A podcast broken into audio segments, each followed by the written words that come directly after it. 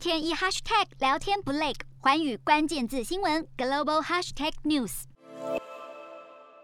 美国两党议员都担心，在通膨率已经远高于官方的百分之二目标之际，联准会的低利率和购债措施正过度刺激经济。通膨持续居高不下，已让联准会出乎意料。官员现在希望今年在不扼杀经济成长的情况下抑制通膨。而鲍尔十一号在参议院银行委员会的提名确认听证会上表示，如果未来不得不进行更多次升息，一定会这么做。不过，鲍尔并没有提到升息的时间点。鲍尔承认高通膨造成的损失，并且表明央行今年开始走向较为正常货币政策的漫长道路的计划。鲍尔将标志四十年高点的通膨率大体归因于供应链紧绷所引发的供需失衡。鲍尔表示，他依然认为，尽管物价上涨的程度需要联准会采取行动，但随着全球供应链开始赶上需求，货币政策以外的因素将让通膨有所缓解，供应状况将恢复正常，而通膨压力可能持续到今年年中。当被问及缩减联总会达八点七七兆美元资产负债表的计划时，鲍尔表示，他和同僚将在今年某个时候允许缩表，